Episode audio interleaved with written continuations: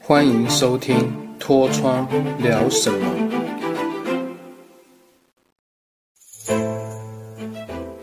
Hello，大家好，我是你的好朋友脱窗，欢迎收听《脱窗聊什么》第二十八集。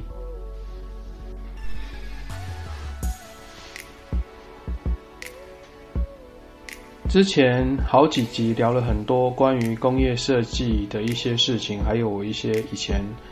在工作岗位上的一些经验分享。不过，其实对我来说，其实我本科是学机械的、模具的，但是其实心心中还是很喜欢画图啦。那我们今天因为其实题目会稍微严肃，不过我还想要轻松去说一些这件事情，关于产品整个设计开发的规划。因为很多人会认为说，机构设计跟工业设计基本上是矛盾跟敌对的。我不能这样觉得，因为其实两个角色我都担任过，而且其中一些辛酸跟无奈，我可以体会的很深刻。因为毕竟他们是依附相存的。应该怎么说呢？如果说机构设计来讲，就像产品的内在，那工业设计就是它的外观跟它的表面美好的部分。但是如果你没有好的机构结合配合在里面，其实也很难完成一个很棒的产品。那可以简单诉说一下，如果以产品来说，就跟一个人体是一样，很很类似的。其实任何万物都是一样的。像例如说，我刚刚提到的工业设计是人的外观，哦，我们表象看得到的一切。那机构其实跟电子电路有很大的相相互关系，因为平时哦很多产品都会有一些电路板嘛，那电路板上会有很多 IC，会有一些电阻电容，还有一些其他的线路，还有一些 connector，还有一些 switch。那这些东西有些东西选用不是说你今天想用比较好的哦元件，或是一些比较小的、比较精美的一些。电子料件，因为公司在开发产品的时候，也是要看它的产品属性。例如说，它有没有需要防水，还是不需要防水，还是需要它要在高精密的、高温的、低温的，甚至常温的，或是它需要耐湿、哦耐热，反正就是很多物理参参数，包含公司成本、营运考量的情况下，还有如果这东西产品是搭配到大附件的东西。那它还有另外更多成本上的考量，那这边就会取决于说这块 PCB 板它的大小，还有它元件配置的位置。哦，选用上如果太贵，当然公司不会用，因为直接用来不会也不会赚钱嘛。而且最重要的 IC MCU 部分，就是 MCU 其实很跟很多部分就是说因为很多软体设计，那软体等下再说。那电子这边的话。为什么会跟机构很大关系？因为我们工业设计设计完一个外观，可能会用它的一些基础的一些结构去做一个 layout。但 layout 之后呢，我们在做产品开发会议的时候，其实就会卡的卡在说哦，例如说今天机构会说，哎，我觉得你这造型是不错，但是其实你今天在做我们开模的时候，这边分模线不好开，不好跑，甚至可能今天你可能跑一些好。脱模角度，他认为这不够，或者可能开模上有很大困难，厂商也会给他 feedback，说这样子能不能开也是个问题。那当然这边就是考验到机构设计跟厂商他们的设计的技术跟他们的一些开发的想法。那因为刚刚就说到说电子电路这边的话，如果今天它的元件电阻电容太大，可能会干涉到机械。或机构上薄壳上，或它中间的热跟它的柱，或它的螺纹的柱，所附的部分有干涉，那基本上机构就得让。那机构退让的时候的过程中，很多时候就强迫到工业设计也要退让。所以问题核心也不能完全去说电子不好，电子其实也是压力很大，因为电子毕竟毕竟它是一个很精密核心的东西，我也很尊重，因为我觉得。嗯，每一个环节的设计基础，我都觉得要尊重他们的其中原理跟他们的需求。那好，一旦如果我们现在讲是电子硬体部分，它如果干涉到机构，那基本上就是要让。那让的情况下，这是因为毕竟我们并不是做 iPhone，我们今天可能做一般产品，因为毕竟 iPhone 是要越做越薄，所以很多时候电子要去配合机构跟工业设计，这是颠倒的，因为 Apple 是以工业设计当最顶端，在机构在电子电路，所以是由电子去配合机构跟 ID 这样子。那我们台湾颠倒，台湾很多产业是说，我们今天可能要电子跟机构能够符合我们今天开发成本，兼具外观好看就好。所以很多时候就是 ID 跟机构是要去配合电子这边，那也没关系。我觉得只要产品开发的好，能够在市场上打得动、推得开，公司有赚钱，这才最重要的道理。那刚刚提到说，软体设计这边怎么说呢？因为其实。嗯，机构就像骨骼嘛，那我认为电子电路就像人的神经系统，传递任何的资讯跟一些控制的讯息。那软体设计师为什么我常觉得他们很厉害？因为他们是用一些扣，哦，因为这边不不是专业，但我很尊重他们，觉得他们真的很强，因为他们的收入其实非常厉害。但他们必须在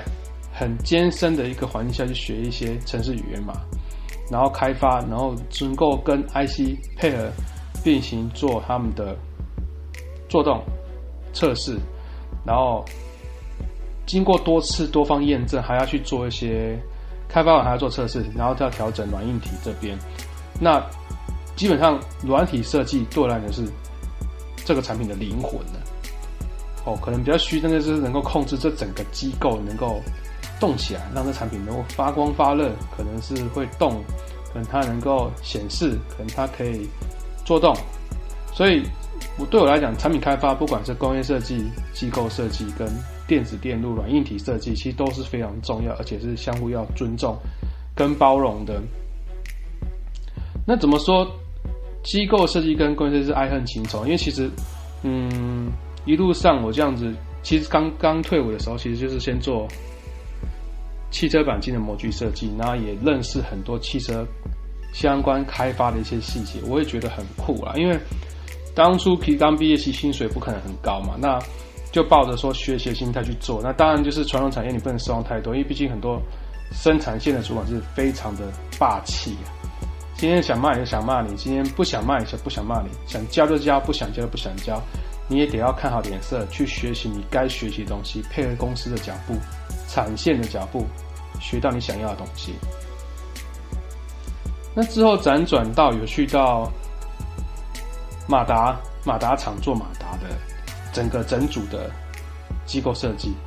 那这边其实基本上就可以牵到很多跟电子配合的部分，因为毕竟你在选，嗯，我们会我们会通常叫材料表，叫泵表，叫元件表，每间公司都不一样，就是你要去选那个料。这部分我真的觉得，就是机构机构设计师要一定要有一定的 sense，因为除除了米珠米这个东西之外，你还有很多其他料件，你要去寻找不同厂商出的原件本啊、螺丝螺纹啊、哦套筒啊、垫片啊，这边都是小元件，你这边就可以学习到说，机构设计师其实没有那么简单，因为它考虑到很多外在跟内在公司开发的需求去做选元件的套用。那我觉得这边基本上之前在。很多公司磨过来，我觉得受益良多，而且加上可以认识很多不同的五金或者加工或制造厂的一些人脉跟 source。再来说，今天来讲就是工业设计其实是很需要一个美感跟结构上的一个概念的平衡。那后来就有去一间公司，他是做那个收音机的系统，那我只能说那间公司的。不是 ID 领军，是机构领军的研发团队，所以当时一进去时候，真的是被那个主管定爆了，整整定了大概有应该有半年。但我不否认，我很感谢那这个那个主管，因为他真的很严苛啊，真的是使尽全力去去讲工业设计怎么样不好，然后机构设计怎么样好。那也跟着去厂商，也跟着一个虽然机构设计的大姐啦，因为她也是其实也是要帮忙 lay out ID 外观。那跟他去学一些 Pro 一的那个曲面建构完还要实体化。讲真的，这个半年虽然很苦，但我觉得真的是超过三年的曲面实体化的设计的一个经验。因为当这间公司熬过之后，到仪表公司去上班周，完全是游刃有余。因为基本上只要不要影响到开模角度的设计，任何曲面我都可以把它设计到，直接可以开模，丢给丢给机构设计。可以直接做博客，而且不破面，这是我当初学到的最佳状态。而且后来也在之前提到很多那个产品设计公司学到了西毛 4D 或是 KeyShot 这些渲染软体的一些应用，加上以前在印刷厂做美编的一些平面设计跟布局，所以这一路累积，其实对工业设计的我来讲有很大很大帮助。因为你的总和就是有一个平面底，会排版，会美编。那你今天会渲染，需要美学概念。你有机构背景的底，你可以用机构的概念去做 ID 的事情，再用 ID 的事情去包容机构的事情，甚至连电子电容、电子电路、短硬体这边跟他们学习之后，你在设计空间上你就不会有太大的干涉问题，后来也不会一直做设计变更。我觉得这一路累积其实也不是没道理啊，因为。终究还是要对每一个设计的阶段的同仁感到尊敬，因为他们都也是不简单的一个角色，就像螺丝一样，缺一不可。所以一路上熬过来，我真的觉得就是，其实工业设计师跟机构工程师都要互相尊重，因为也不能去批评谁哦做的太薄啊，太哗众取宠，太酷炫，那也不能说完全机构是没有美感什么，因为其实有些机构设计师他的 ID 也是很强。那有些工业设计师，他其实机构也是可以的，像我这两个都 OK。但你说强不强，我觉得见仁见智。但至少至少，我可以担任到之前公司的主管，他开了公司的工业设计师总监。我相信看的面相应该是蛮多的啦。那今天就想跟大家分享说，工业设计跟机构设计跟整个产品开发的一些其中的一些互相的感觉。那希望大家会喜欢今天的主题。很久没跟大家分享事情，因为最近真的比较忙哦。那未来还有很多新的东西会跟大家分享。如果大家还需要知道什么东西的话，欢迎写 email 给我们频道。那我们就下次见喽，拜拜。